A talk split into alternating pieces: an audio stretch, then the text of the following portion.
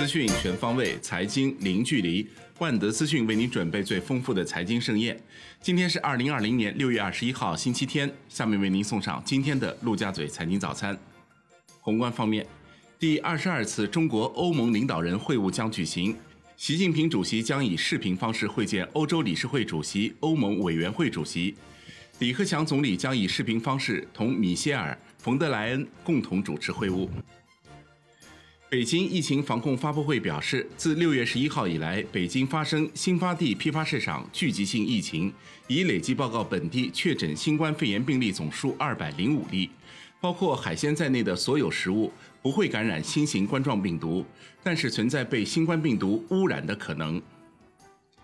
国家中医药管理局发布关于进一步强化中医医疗机构新冠肺炎疫情防控工作的通知，充分发挥医疗机构哨点作用，落实四早措施。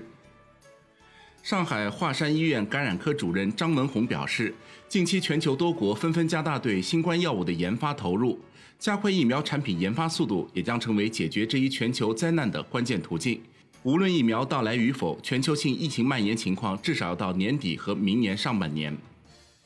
国内股市方面，为保障创业板改革并试点注册制平稳实施，以市场化手段优化完善发行承销运行机制，深交所理事会近期设立了创业板股票发行规范委员会，审议通过创业板股票发行规范委员会工作细则，确定第一届发行规范委委员名单。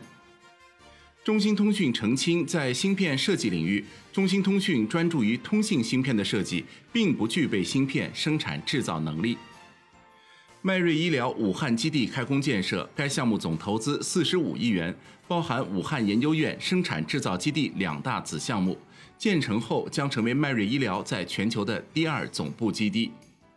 工业和信息化部科技司公布了在科技支撑抗击新冠肺炎疫情中表现突出的人工智能企业名单，以示肯定和鼓励。全国共七十九家单位上榜，神思电子凭借人车路信息监测核查方案名列其中。金融方面，四川金融局、银保监局等七部门联合印发的《关于支持金融机构加快不良资产处置若干措施》，推动金融机构加快处置不良资产。该项措施包括建立不良资产处置协调联动机制、丰富不良资产处置主体等十项举措。网联清算有限公司数据显示，六月一号到十八号，网联平台处理资金类跨机构网络支付交易两百六十一点七八亿笔，金额达十六点九一万亿元，分别同比增长百分之五十二和百分之四十二。央行、长沙中心支行等十部门日前联合出台《湖南金融十二条》，强化对中小微企业的金融服务，支持各类市场主体。对年内到期的普惠小微贷款应延尽延，最长可延至二零二一年三月三十一日，免收罚息。产业方面，海南印发吸引留住高校毕业生、建设海南自由贸易港的若干政策措施，以吸引留住更多高校毕业生在海南就业创业。培养储备更多适应自贸港建设的人才。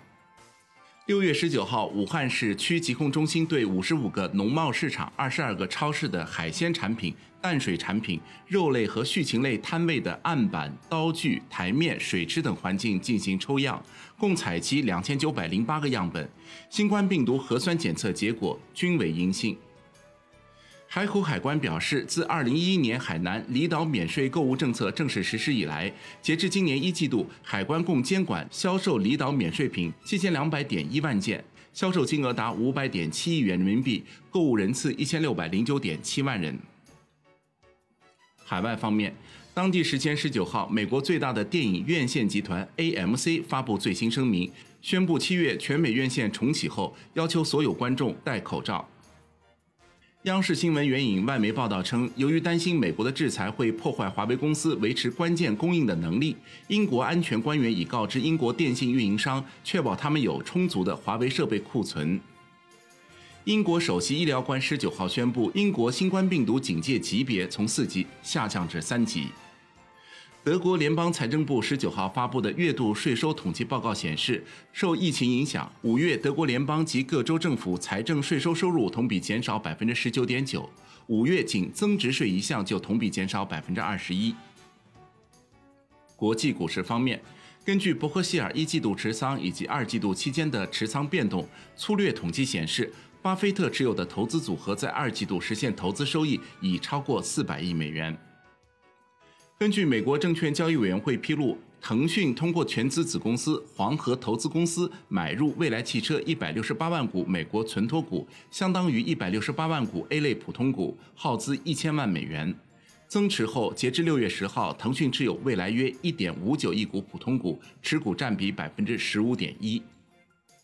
近日，瑞幸咖啡中国有限公司发生工商变更，钱志亚卸任法定代表人、总经理、执行董事，由代理 CEO 郭景一接任。商品方面，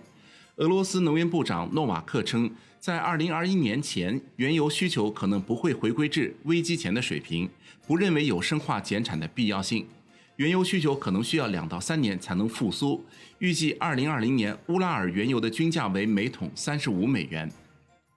中泰证券首席经济学家李迅雷表示，全球经济还是在往下走，而且不排除发生信用危机的可能性。作为一个避险类资产，贵金属黄金作为准货币资产还是可以考虑的。其认为，明年的黄金价格有可能创历史新高。